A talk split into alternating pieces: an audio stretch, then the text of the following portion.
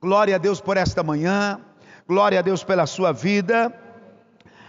É muito bom estar com você para juntos adorarmos a Deus, para juntos engrandecermos o nome santo do Senhor Jesus e também compartilhar a palavra de Deus. Quero que você abra sua Bíblia em Apocalipse capítulo 1, versículo 18. Nós vamos começar com esse texto Nesta manhã eu quero trazer como tema da nossa mensagem as chaves para uma vida vitoriosa. Todos querem ter vitória, todos querem conquistar, todos querem alcançar, mas na verdade poucos decidiram isso, porque toda a vitória precisa-se ter decisões e é preciso abrir mão de algo para abraçar outro. Nós não podemos querer abraçar ambas as coisas, várias situações e ser feliz em todas. Nós precisamos decidir quais coisas nós queremos para então saber quais coisas precisa, precisaremos abrir mão para então alcançar aquilo que propomos em nosso coração.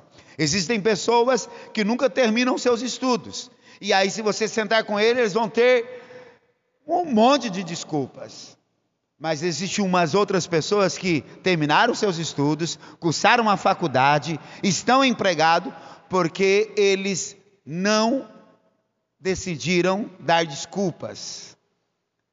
Deus pode te capacitar e te habilitar, e Ele quer te capacitar e habilitar para superar todos os obstáculos.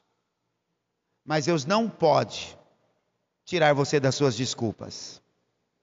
Você precisa parar de dar desculpas. Nós precisamos parar de dar desculpas.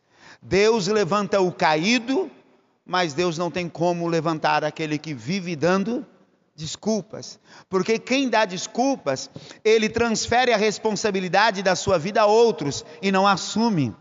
Quem não assume responsabilidade não chega no seu destino. É importante nós compreendermos isso. Amém? Então vamos lá Apocalipse capítulo 1, versículo 18 diz assim: Sou aquele que vive, estive morto, mas agora vivo para todo sempre. E tenho as chaves da morte e do mundo dos mortos. A palavra, nós precisamos então entender, olha só o que o Apocalipse capítulo 1, versículo 18 diz: Sou aquele que vive, estive morto, mas agora vivo para todo sempre. E tenho as chaves da morte e do mundo dos mortos. Jesus é aquele que vive, amém? E ele declara: Estive morto e agora vivo para todo sempre. Quando Jesus declara isso, presbítero Anderson, ele está declarando, ele está falando: Eu venci a morte, vivo para sempre. E ele também mostra que é ele que tem as chaves é Jesus que tem a chave. Nós precisamos compreender que nós somos servos de um Deus que tem toda e qualquer chave, Douglas. Qualquer porta que esteja à sua frente fazendo resistência, não será com a sua força, não será com a sua habilidade que essa porta será aberta. Essa porta será aberta a partir de obter uma chave. E quem tem a chave? Jesus, o nosso Senhor. A palavra-chave na Bíblia significa autoridade, domínio, poder. Então, quem tem a chave, ele tem o que? Autoridade para abrir uma porta e adentrar aquele ambiente e dominar aquele ambiente. Mas é preciso ter a chave. Quantas portas o ano passado não foram abertas? Nós estamos hoje no dia 20 do 2, é isso mesmo, não é? Dia 20 do 2 de 2022. E de repente você acreditou que algumas portas estariam abertas já no mês de janeiro e elas não foram abertas. E eu estou aqui nesta manhã com a voz profética para desconstruir tantas mentiras que muitos pregadores construíram na sua vida. Ah, essa porta não foi aberta porque Satanás está trabalhando contra você. Ah, e quem é Satanás? Quem disse para você que Satanás tem o poder de fechar uma porta? Ele não tem a chave nem da sua própria casa. Quem tem a chave do inferno é o próprio Jesus. Quem não tem a chave da sua própria casa terá a chave das portas que Deus quer abrir para você, Rafael? Em hipótese nenhuma. Mas infelizmente, muitos pregadores ficaram construindo, irmão José, uma estrutura de crenças limitantes para as pessoas, e as pessoas começam a dizer: Ah, eu gostaria muito de alcançar aquilo, mas eu estou enfrentando uma batalha. E aí, irmão, está na batalha, está na luta, e todo mundo, estou na luta, estou na batalha. Eu digo para você: pare de ter essa crença limitante. Nós servimos um Deus que ele vive. Ele venceu a morte e as chaves do inferno está no poder da sua mão. Nós precisamos entender isso. Quando a Bíblia diz que Jesus tem as chaves da morte do inferno, isso significa dizer que ele tem o domínio sobre a morte e o poder e poder sobre o inferno. Apocalipse 3, 7 diz mais: aquele que é santo, o que é verdadeiro, o que tem a chave de Davi, o que abre e ninguém fecha, o que fecha e ninguém abre. Só esse texto revela, pastora Neuza, claramente que essa construção errada que muitos pastores trouxeram para a massa, de que Satanás está fechando a porta. Olha, tem uma obra de macumba e por isso as portas estão fechadas para você. Isso, na verdade, é uma mentira. Isso não existe biblicamente. Satanás, ele até tem o poder de querer te resistir, Toninho. Ele tem a intenção, Jaque, de te resistir. E por que ele te resiste? Existem alguns fatores um dos fatores primordiais ou primários de que o inimigo te resiste, ele te resiste porque você não tem a chave. Porque você não está exatamente na condição que Deus quer que você esteja. Porque quando eu estou envolvido debaixo da palavra de Deus, debaixo da autoridade de Deus, não tem demônio que possa nos resistir. Nós precisamos entender isso. Vamos lá, então olha só o que esse texto declara. Aquele que é santo, Jesus, o que é verdadeiro, é o que tem a chave de Davi. O que ele abre, ninguém fecha, e o que ele fecha, ninguém abre. Só Jesus tem a chave para abrir a porta que você está há tempo orando. E nós vamos falar sobre como adquirir essas chaves. Nós precisamos compreender como agora ter direito a essas chaves que nós queremos determinadas portas sendo abertas. Claro que quando o assunto, Jeane, é porta de emprego, a primeira pergunta de um pregador inteligente é: você está qualificado para a porta que você quer que seja aberta? Porque em Deus não há equívoco e Deus não é irresponsável. Deus não vai dar algo para você que você não se preparou. Amém? Como algumas pessoas até querem, por exemplo, é, se estão lá sorteando um carro que tenha lá o seu valor de 200, 300 mil reais, eu nem vou entrar nesse sorteio, a não ser para vender o carro, no máximo para isso, porque eu não terei nem condição de pagar o IPVA do carro. Vocês estão entendendo? Esses dias eu estava em uma certa cidade e alguém me mostrou, um, um irmão próximo, me mostrou um carro, e o carro é 2016, e ele disse assim: Aí, bispo, esse carro aqui é para o senhor. Ah, é? E qual, qual é o valor desse carro? Ah, 175 mil, mais 170 a gente fecha. Eu falei, moço, você está falando com o bispo errado. Se ainda eu tivesse esse valor, eu estaria comprando uma casa e não um carro. Isso, mas também isso me alegrou, porque ah, isso mostra que o meu comportamento está fazendo as pessoas acreditarem que eu estou tendo um dinheiro que ainda eu não tenho, né? Isso muito me alegrou, mas ainda não é para mim. Nós precisamos entender isso. Eu não posso pedir a Deus que abra portas pelas quais não estou preparado para que as mesmas sejam abertas. Por quê? Porque Deus vai abrir? Não. É porque, na verdade, você vai se frustrar, porque a sua expectativa está além da sua realidade. A gente precisa mensurar uma expectativa, tem que ser uma expectativa mensurável, que caiba exatamente na minha capacidade intelectual, na minha capacidade emocional e principalmente na minha estrutura para produzir dentro daquela porta que será aberta. Porque toda porta aberta, ela precisará ter ações é, correspondentes à porta. Amém? Eu não posso querer uma porta que eu não irei produzir nada sobre ela ou nela.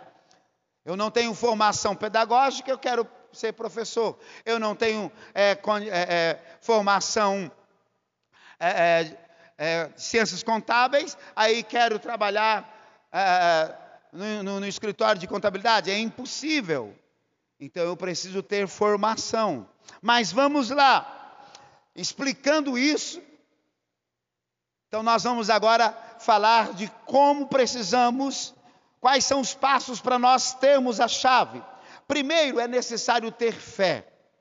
Sem a fé, nós não vamos alcançar chave para abrir portas.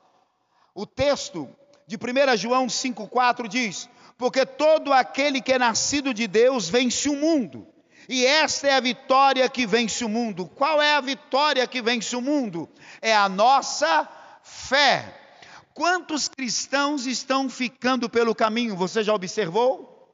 Algumas vezes parece, Yasmin, que eu estou como Moisés, Arão e Miriam, na caminhada que o próprio Deus estabeleceu, Renata, para é, Moisés e 600 mil homens, além de mulheres e crianças. Era muita gente. E Deus prometeu a todos eles, não a alguns. Deus não prometeu só a Moisés, só a Arão, e Miriam, que eram família. Deus prometeu a todos os homens, a todas as mulheres do Egito e até a alguns outros que estavam no Egito, melhor dizendo, para todos os hebreus que estavam no Egito. E logo quando os egípcios perceberam, Ediene, que o Deus dos hebreus era o único e verdadeiro Deus, eles agora também vêm e fazem aliança com o povo hebreu. E a promessa era: eu sou o Senhor e vou guiar vocês pelo deserto, vou proteger vocês e vou levá-los a uma terra que emana leite e mel. Deus está falando de prosperidade, Deus está falando de provisão, de cuidado. E quando os egípcios percebem e veem o comprometimento do Deus dos hebreus e a manifestação do Deus dos hebreus para os hebreus, os egípcios abraçam e fazem aliança com os hebreus. E a promessa cai sobre eles também. Mas na caminhada falta fé. Na caminhada falta. E quais são os obstáculos da fé? O primeiro obstáculo da fé é ignorância. É impossível alguém crescer em fé se o mesmo for ignorante. Se não estiver aberto para informações. Porque a fé se adquire por meio daquilo que eu ouço. Se eu estou aberto para aquilo que eu ouço de Deus, eu vou crescer em fé. Se eu sou ignorante, me fecho para o que Deus pode ministrar através de pessoas para a minha vida, então eu não alcanço fé. A promessa era para todos. Diga, a promessa era para todos. Mas não foram todos que entraram. Na verdade, da primeira geração, só entrou Josué e Caleb. Mas, ó, só de homem da primeira turma, foram 600 mil homens que se perderam na caminhada. Em um prazo de 40 anos, eles se perderam. Qual é o tempo que o homem se perde? Qual é o tempo que o, que o homem se perde? Nós precisamos entender isso. A estatística mostra que os homens a partir de 40 anos, eles estão assumindo responsabilidades. Que coisa feia, não é? Mas tem uma outra estatística que, para nossa tristeza, aos homens aos 60 ou 65 anos, eles estão querendo ser felizes. E aí eles estão deixando a família, porque agora está na hora de ser feliz. Mas vamos lá, isso eu deixo para depois. Nós vamos ter uma reunião com homens aqui, quero chamar a sua atenção. Só para você, só vou abrir um parênteses aqui, já vou voltar para o sermão. Uma estatística agora de 2018, no Brasil, nós temos 41% das casas brasileiras sem a figura da paternidade. Vou repetir, guarde isso. Numa pesquisa de 2018, uma pesquisa de 2018, 41% da, das famílias perderam. 41%, gente, é gente demais. 41% da família brasileira perdeu a figura do pai na casa. Então, se essa geração já está terrível, já está completamente disfuncional, daqui a duas décadas, se a igreja não se levantar, se a igreja não se posicionar para ser o remédio que cura essa disfunção social, se a igreja não entender o propósito dela na terra, daqui 20 anos, o caos. É que se a Bíblia não desse tantos detalhes do inferno, não precisaria nem para o inferno, era ficar aqui mesmo. É que a Bíblia dá detalhes da vida eterna no inferno terrível. Lá é choro constante e eterno, ranger de dentes, e lá o bicho não morre e o fogo não se apaga. Mas tirando é, é, é, esse ápice do sofrimento no inferno, e para mim, olhando para a Bíblia, o grande problema do inferno não é só onde as lágrimas não vão cessar, o ranger de dentes, o fogo não apaga, os bichos não morrem. Esse não é o problema máximo. O problema máximo da vida eterna sem Deus é não ter Deus.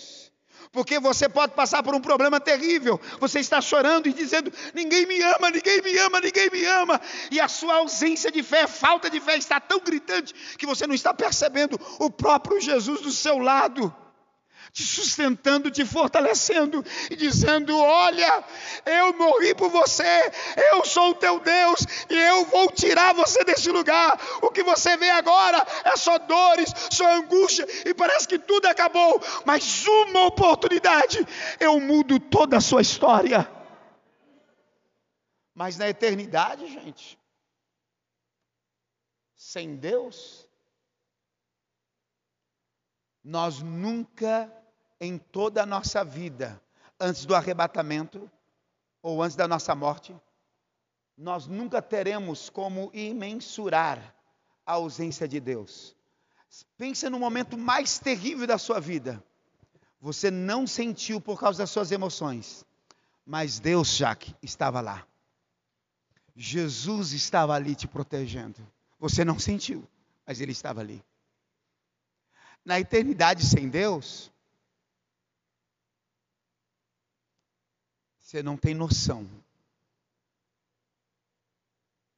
Na terra, a única pessoa que pode declarar que não sentiu Deus, Renata, foi o Emanuel. Foi o Deus conosco. Quando ele, de maneira intencional, tomou o nosso lugar na cruz, aí ele disse: Deus meu, Deus meu, por que me desamparaste? O único ser, o único ser humano na terra que sentiu de verdade, de fato, o afastamento de Deus da vida dele foi Jesus, porque ele ali estava tomando todos os seus pecados, todos os meus pecados, e por isso que ele diz: Meu Deus, meu Deus, por que me desamparas? E Deus não estava desamparando o filho. Mas Deus estava dizendo: não importa em quem seja que o pecado opere, eu não posso estar com o pecado. Mas Jesus estava levando o seu pecado, o meu pecado. E por isso ele verbalizou, declarou a ausência de Deus. Nunca pense que Deus não esteja com você porque você não está sentindo. Porque depois da igreja ser arrebatada, depois da nossa morte, se nós não temos Cristo, e o meu desejo é que você jamais chegue nesse lugar, mas alguém que ouvir essa mensagem e perder a salvação, com certeza se, se lembrará dela. Porque nós somos demais envolvidos por sentimento e o sentimento nos dá uma visão túnel e a gente não percebe todo o cuidado de Deus ao nosso redor. Mas aí Deus levanta a igreja. Levanta a sua mão, por favor, igreja. Deus levanta a igreja. Deus levanta a igreja. Aleluia! Deus levanta a igreja. Para enquanto as pessoas estão tendo uma visão túnel, eu e você precisamos ir lá e manifestar a presença maravilhosa de Deus para tirar essas pessoas dessa visão túnel. Amém? Voltando para o texto. Então nós precisamos primeiro ter fé. E o que vence o mundo é a nossa fé. É por isso que nós precisamos muito abraçar a palavra de Deus, viver a palavra de Deus, querer estar em comunhão. Porque Hebreus 11, 6 diz: sem fé é impossível agradar a Deus se eu não procurar desenvolver a minha fé, porque nós sabemos que cada ser, a cada ser humano Deus deu uma medida de fé, então agora a partir dessa medida de fé eu preciso desenvolvê-la, e como eu vou desenvolver a fé? Ouvindo a palavra de Deus, lendo a palavra de Deus, me relacionando com a palavra de Deus porque a cada um de nós Deus deu uma medida de fé. Agora eu sou responsável em cuidar da medida que eu recebi e desenvolver ela. Vocês estão entendendo? Digo amém. Porque sem fé, gente, é impossível agradar a Deus. Hebreus 11:1 diz: A fé é o firme fundamento das coisas que se esperam e a prova das coisas que não se veem eu não vejo, mas eu espero, eu sei que aquele que prometeu é fiel para cumprir. E ele vai abrir a porta, ele vai me dar a chave para eu abrir a porta. E a primeira chave é a fé. Eu preciso crescer em fé. A fé é o combustível espiritual da vida do crente. É preciso acreditar, ir à luta, confiar, confiando sempre em Jesus que é o autor e consumador da nossa fé, Hebreus 12, 2. É preciso nós entendermos, se eu desistir, porque as pessoas estão muito prontas a falar sobre, ah, eu vou desistir, ah, eu não quero mais, é assim ou não é, gente? São vários fatores que levam a esse lugar de desistir, mas teologicamente, de maneira psicológica, é, é, dentro da crença da psicologia. Gente, todo ser humano que tem a tendência de desistir, isso é um comportamento recebido da família de origem. Vou repetir. Teologicamente falando isso, vamos usar a palavra de Deus primeiro. De maneira teológica, a psicologia mostra isso, a psiquiatria mostra isso. Pessoas que nascem e crescem em uma estrutura familiar onde a mãe ou o pai desistem dos seus sonhos, os filhos crescerão e também desistirão dos seus. Pais que creem nos seus limites manifestam esses mesmos limites aos filhos e os filhos então crescerão nesse mesmo limite. E eu posso falar isso com muita propriedade, gente. Aos 20 anos, na verdade, aos 22 anos, um pouco, é, entre 21 e 22 anos, eu tive o privilégio de ganhar a minha primeira bicicleta. E o irmão me ofertou nova. Ele foi lá, perguntou para mim antes, falou assim: Pastor, eu vi uma bicicleta assim, tal, lá na, na Móveis Caldeirão, e bonita, você viu lá umas? Eu falei, rapaz, eu vi, eu vi uma verde lá, que coisa linda aquilo. Olha, quando eu conseguir, eu vou comprar uma daquela. Mês depois, ou menos de mês, ele veio e me presenteou. Gente, era um negócio maluco. Eu, aos 22 anos, eu nunca tinha tido uma bicicleta nova. Eu tive uma monareta velha, quebrado o quadro, aí eu mandei arrumar. E depois eu ganhei uma outra, muito velha, mas aí o patrão foi bonzinho, mandou eu pintar ela, e aí ela ficou bonitona de novo. Mas eu nunca, aos 22 anos, eu nunca tinha ganhado uma bicicleta, nunca tinha tido uma bicicleta nova. E eu cresci vendo meu pai com a bicicleta velha, vermelhinha, você lembra, Jaque? Então, os limites familiares já tinham sido estabelecidos. E aí aquilo era o, era o meu limite. E quando eu comecei a chorar, aí a Luciana se alegrou comigo e tal, tal. Dias depois ela diz assim, amor, eu fiquei preocupado com você. Porque você ficou tão empolgado com uma bicicleta. Deus vai te dar muito mais. Deus vai nos dar muito mais. Porque agora eu casei com alguém que, ainda que os pais delas tinham tido limites, ela rejeitou os limites da família de origem. Vocês estão aí? Quais são os limites que a sua família lhe colocou? Você vai se submeter a eles ou você vai romper. Você vai pegar a chave da fé e vai romper. Todo ser humano é produto daquilo que tem de informações. Você é resultado das informações que você tem. Quais são as informações que você está tendo? Eu estou tendo as informações do céu, pela palavra de Deus. E quais são os seus limites? O céu. Quais são os seus limites? O céu, gente. Nós precisamos crer nisso. E eu não estou falando só de coisas materiais, não, porque qualquer assunto evangélico, o assunto for espiritual, só, só, só material, aquela pessoa se torna o mais principal dos pecadores. A vida cristã não se, não se fundamenta em coisas terrenas, gente. A vida espiritual, ela está fundamentada no céu, na eternidade mas as boas novas, boas notícias dos céus desceu à terra, e onde eu estou, eu preciso viver o melhor da terra, comer o melhor da terra. Ainda que isso seja processual, amém? Claro que tem que ser processual.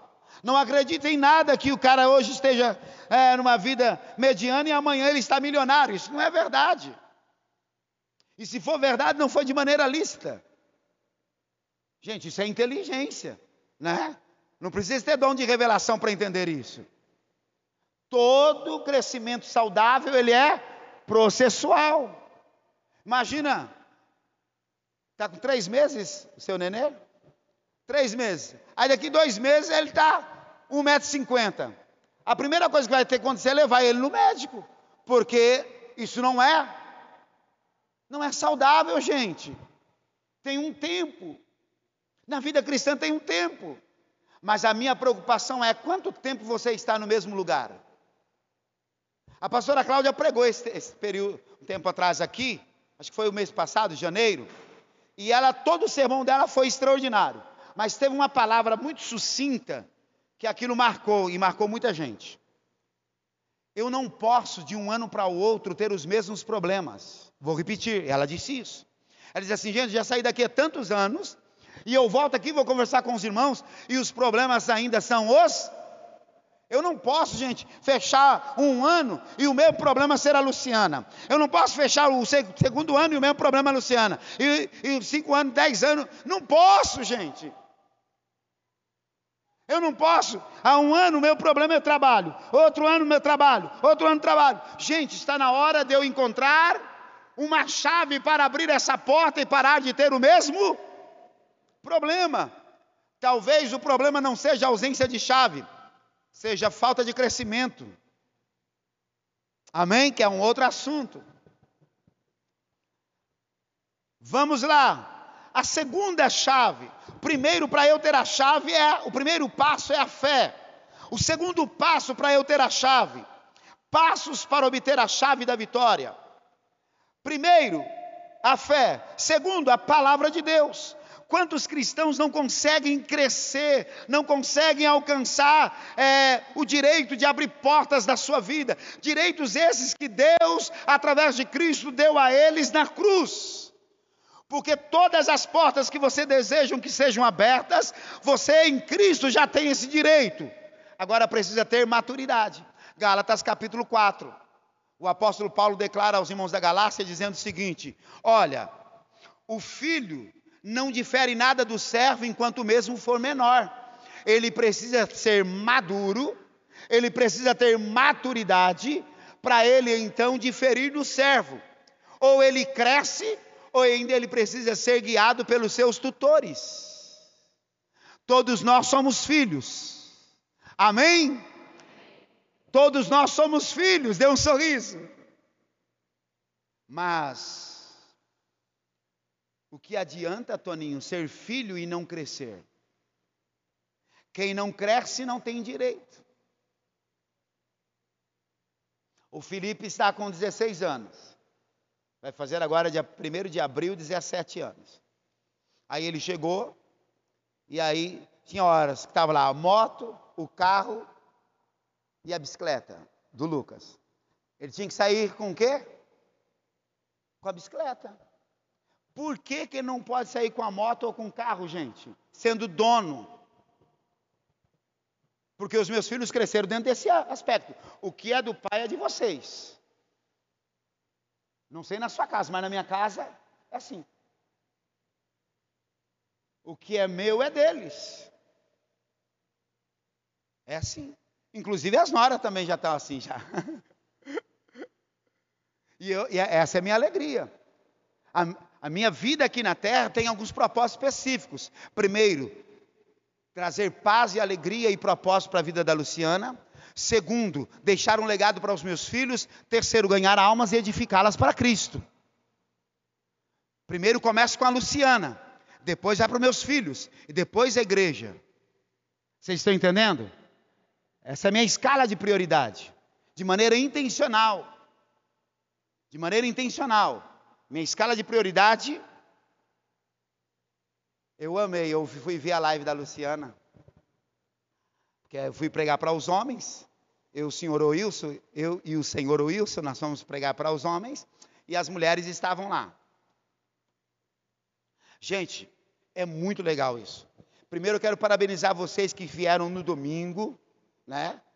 É, fiquei muito feliz. Isso mostra o quanto vocês estão apoiando o Tiago. Ontem também Ontem, não, na sexta-feira o Tiago foi pregar e vocês vieram também. Glória a Deus por vocês. É isso aí mesmo, é, é, é isso que eu quero. Mas deixa eu falar também de São Gabriel do Imagina numa chuva, mas chuva com força. Não é aquela chuvinha fraquinha, não. Aquela chuva torrencial. Falei para a Luciana, e amor, será que vai dar alguma coisa? Gente, quem olha, quem olha as fotos do grupo de mulheres e depois os homens na casa do presbítero Marcelo, nem imagina que nós estávamos debaixo de chuva torrencial. Mas o que é isso? São ovelhas que compreendem a voz, ouvem a voz do seu pastor e da sua pastora, e entendem que vai estar recebendo visitantes, e eles estão dispostos a honrar tanto a Deus, tanto seu líder, e mostrar comprometimento com a igreja local, que eles vencem todas as dificuldades. Vocês estão aí? Gente, eu fiquei impactado. Fiquei impactado. O negócio foi. Aí eu ouvi a live depois, inclusive, na verdade, na terça-feira ou na quarta-feira. Estava lá em Caldas, falei, ah, deixa eu ouvir um pouquinho aqui, né? Estou de folga, mas vou deixar eu ouvir. Aí, de repente, a Luciana falou assim, gente, é, a pessoa que mais me faz me sentir amada é o Paulo. Falei, ah, yes! Não tem ninguém nessa terra que me faz sentir tão amada como Paulo. Falei, opa, é esse o propósito da minha da minha existência e da minha aliança. A minha aliança com a Luciana tem essa proposta: fazer ela sentir a pessoa mais amada dessa terra. Isso é para os casais, amém? Hashtag fica a dica. É preciso fazer o seu cônjuge se sentir a pessoa mais amada da terra. Isso é muito bom. Você não imagina o quanto eu fiquei feliz. Falei em línguas estranhas, tô brincando, falei não. Vamos lá.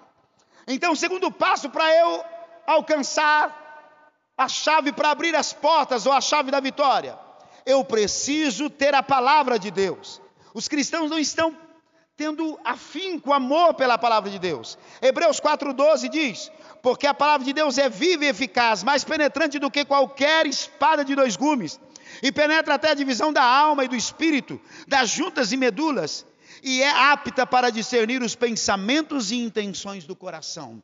Eu preciso amar tanto a palavra de Deus e me relacionar tanto com a palavra de Deus, porque à medida, Wadiane, que eu me relaciono com a palavra de Deus, ela é profunda. Ela vai me dar a capacidade, Thaís, de discernir as intenções erradas do meu coração. Se eu não me relaciono com a palavra de Deus, eu vou, vou ter intenções é, é, ruins, intenções é, com, com, com, com princípios negativos, e eu não amando a palavra de Deus, vou pensar que aquela intenção está alinhada com Deus. Mas quando eu me relaciono com a palavra de Deus, a própria palavra de Deus vai falar assim: Paulo, esse pensamento não é meu. Paulo, essa decisão está errada. Porque a palavra de Deus vai me dar discernimento. Mas por que, que os cristãos não têm discernimento? Porque os cristãos não leem. Que coisa, não é? O ano passado, e esse ano estou vendo, vendo também, o ano passado, há dois, dois anos eu estou é, ofertando tanto cursos, cursos, eu oferto cursos, pessoas que mostram que querem fazer curso e não têm finança, eu vou e oferto. Ofertei bastante. Mas o ano passado eu exagerei.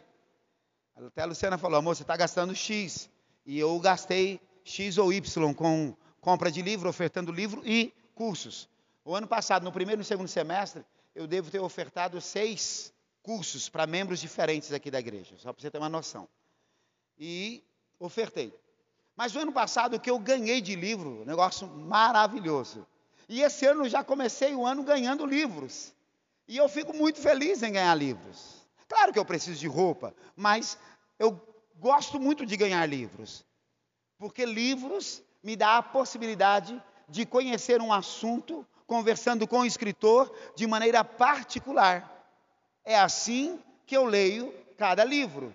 Eu estou tendo uma conversa com alguém que é expert naquele assunto. E então eu leio com uma visão diferente, com uma ótica diferente, e por isso que eu absorvo mais do que um grupo significativo de pessoas. Como você lê? Ai meu Deus, sangue de Jesus tem poder. Está indo para o sacrifício, né? Ah, eu não estou conseguindo dormir. Pega a Bíblia, vamos ler a Bíblia. Alguns cristãos leem a Bíblia a partir da sua insônia e logo dormem. E aí alguns espirituais dizem, é o demônio. Não é o demônio, não. Ali é o corpo preguiçoso mesmo, a alma é que tem um, um comportamento ruim e não se educou para a leitura, e então dorme a partir de, de, do ato de sair da zona de conforto. Tem nada de demônio, não. Porque os pentecostais, né, amam falar que tudo é demônio. Isso é demônio. Vamos lá. A palavra de Deus é uma arma poderosa para proporcionar conquistas e vitórias. Com essa palavra nós estaremos certos que as correntes e os grilhões serão quebrados e as portas fechadas se abrirão e a vitória será estabelecida. É preciso amar a palavra de Deus. Sem a palavra de Deus nós estaremos desprovidos de munição para a batalha. A Bíblia diz que ela é espada que o Espírito Santo usa para nos conceder a vitória. Efésios 6, 17, o texto diz assim: Tomai também o capacete da salvação e a espada do Espírito, que é a palavra de Deus.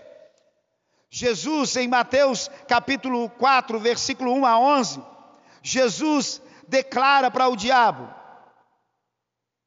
e ele nos dá esse exemplo, declarando que ele diz assim: está escrito, nem só de pão viverá o homem, está escrito, só o Senhor teu Deus adorarás. Jesus venceu Satanás usando a palavra.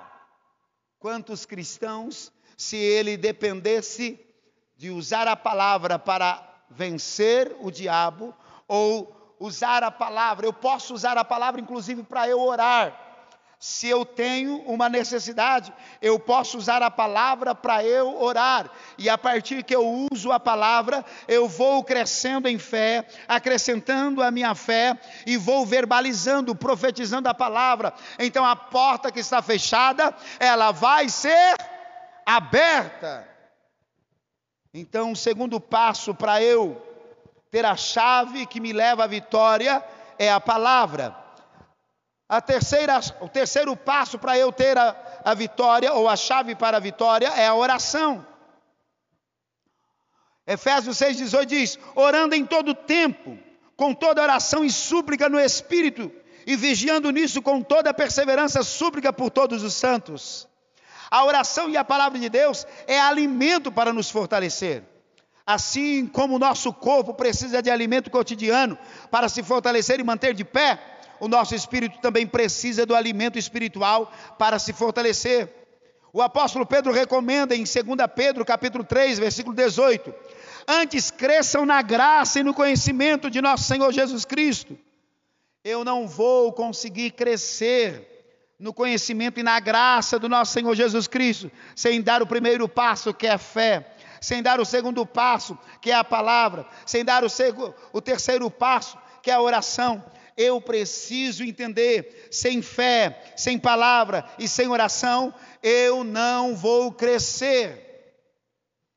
A maioria dos cristãos, eles estão raquíticos e querendo portas abertas. Nós podemos e precisamos, gente, pedir oração quando nós estamos passando por tribulação. Quando nós passamos, estamos passando por dificuldades, quando nós precisamos tomar decisões, nós precisamos sim pedir oração. Mas antes de nós pedirmos oração, a gente precisa se perguntar: quanto tempo eu orei por isso? Vou repetir. Eu preciso pedir oração, Gilmar.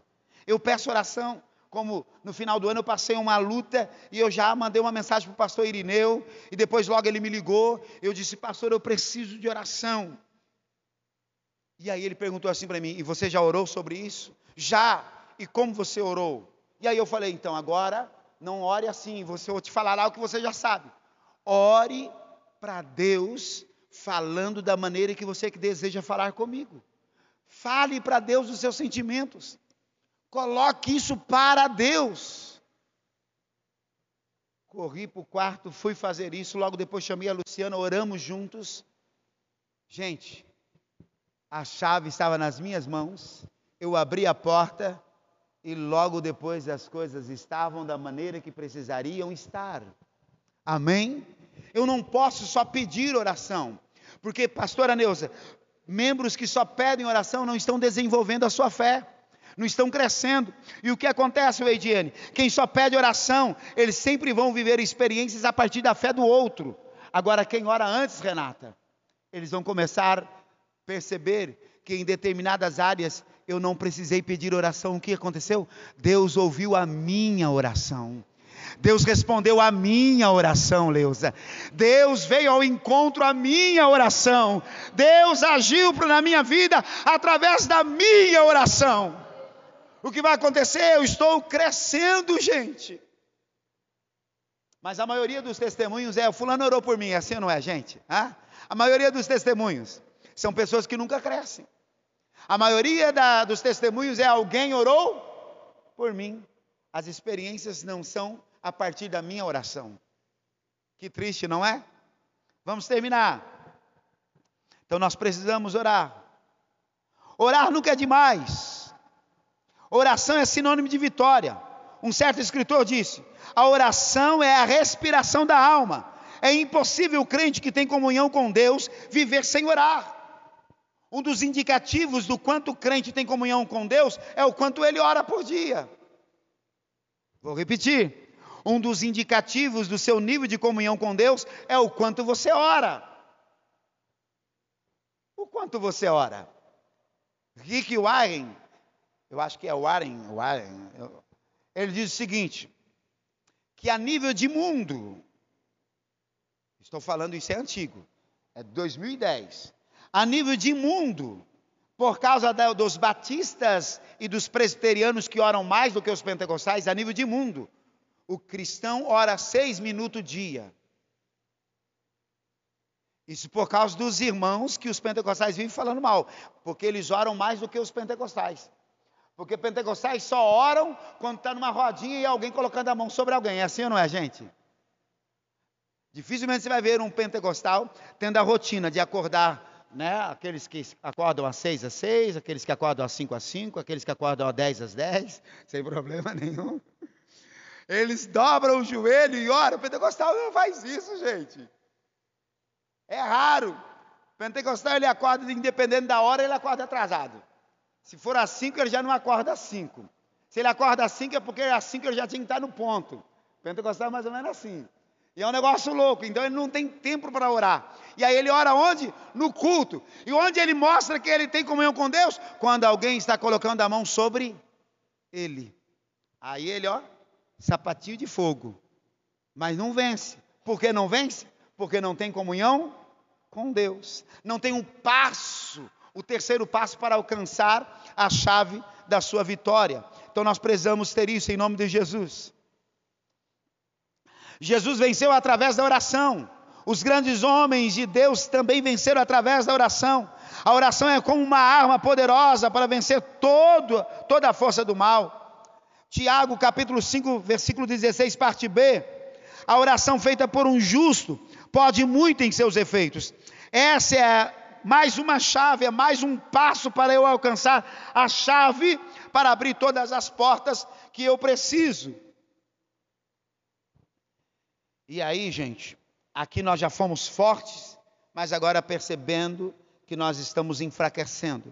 O quarto passo para eu ter a chave da vitória, para abrir todas as portas que eu preciso que sejam abertas. Comunhão com o Espírito Santo.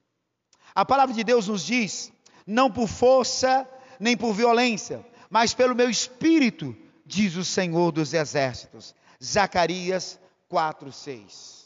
Lá no Velho Testamento, Wesley, Deus já estava dizendo, gente, não é pela estratégia, de batalha, não é pela força bélica, não é pelo número de soldados, não é com o seu braço, não é com a sua força, não são com as suas estratégias, não, não, não é por força, não é por violência, vocês não vencem e nem convencem ninguém com isso, é pelo meu espírito, é pelo meu espírito, é pelo meu espírito, diz o Senhor dos Exércitos. Quantos casais não alcançam a vitória porque o esposo quer argumentar e o homem é bom de argumento? Dificilmente vamos encontrar uma mulher tão fera em argumento quanto um homem. O homem é muito bom no argumento porque ele é racional, mas também dificilmente nós vamos encontrar alguém tão fera, tão PhD em emoções quanto mulher, porque mulher é PhD em emoções. Logo as lágrimas escorrem pelo rosto, a respiração fica ofegante e tudo fica assim transformado para o bem ou para para o mal a partir das emoções da mulher. Sim ou não, gente? E a gente vai nessa força. E a gente pede o melhor dentro do relacionamento. O homem com seu racionalismo, a mulher com seu emocionalismo, e ambos estão atraindo o diabo. E o diabo não tinha direito de estar ali, Gabi. Gabi. O diabo não tinha direito. Mas quando o homem levanta o seu racionalismo, a mulher o seu emocionalismo, eles estão atraindo quem? O diabo porque não estão dando os passos para alcançar a chave para abrir a porta que ambos querem que sejam abertas. A porta do bom relacionamento, a porta da harmonia familiar, porque cada um tem a sua razão. Até a mulher, dentro da sua emoção, ela está chorando porque ela tem razões. E o homem, dentro da sua razão, ele bate o pé e diz: Eu tenho razão. Eu sempre cedo, porque homem que é homem vive falando, é eu que. É assim ou não é? Porque as mulheres, dentro do seu emocionalismo, elas nunca cedem. É ou não é, gente? E disse: Eu sei, gente, eu estou há 30 anos casado. Mas essa porta da harmonia relacional, interpessoal, a relação mais importante debaixo do céu, que é a relação esposo e esposa, essa porta da harmonia, ela não vai ser aberta, irmã Zumira, a partir do emocionalismo ou do racionalismo. Ela vai ser aberta a partir da presença do Espírito Santo. O Espírito Santo precisa encontrar alguém que tenha um coração ensinável e disposto para que ele possa interceder por aquele casal. Quantos casamentos não estão indo bem porque eles estão levando por força? O Espírito Santo é a força espiritual da igreja. A igreja é o único exército que marcha triunfante, sem depender de nenhum armamento bélico, nem do poder econômico, nem do poder é, político ou da força física.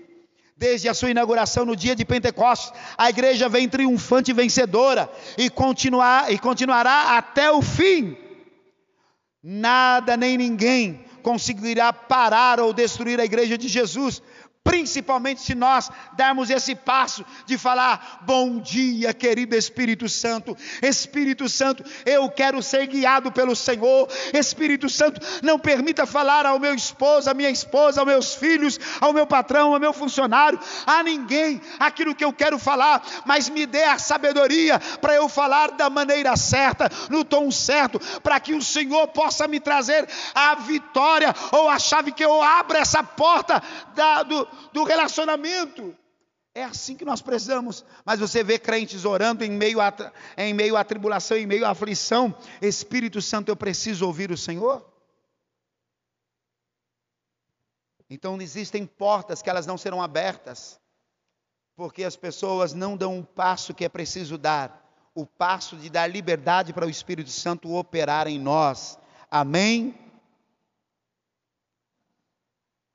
A grande dádiva que Jesus deu à igreja foi o poder do Espírito Santo. Ele disse, é, Atos 1, 8: Mas recebereis a virtude do Espírito Santo que há de vir sobre vós, e ser-me-eis testemunhas, tanto em Jerusalém como em toda a Judéia e Samaria, até os confins da terra. Portanto, nosso Consolador, o Espírito Santo, é a chave da nossa vitória, principalmente no aspecto relacional. Se você quer resolver problemas interpessoais, problemas relacionais, você precisa ser submisso à pessoa maravilhosa do Espírito Santo. Amém? Fique em pé, por gentileza. Quantos querem ter a chave que te leva à vitória? Levanta a mão. Levante as mãos, quantos querem? Então nós precisamos praticar isso. Primeiro a fé, depois a palavra, oração e a liberdade para o Espírito Santo. Não vai ter, Jaque, nenhuma porta que vai te resistir. Manzumira, todas as portas serão abertas, porque tudo que nós precisamos já fora suprido em Cristo. Mas agora o que me difere do servo é se eu sou maior, se eu já sou maduro ou ainda sou menino. Se eu sou menino, eu em nada difero do servo. A gente precisa crer nisso.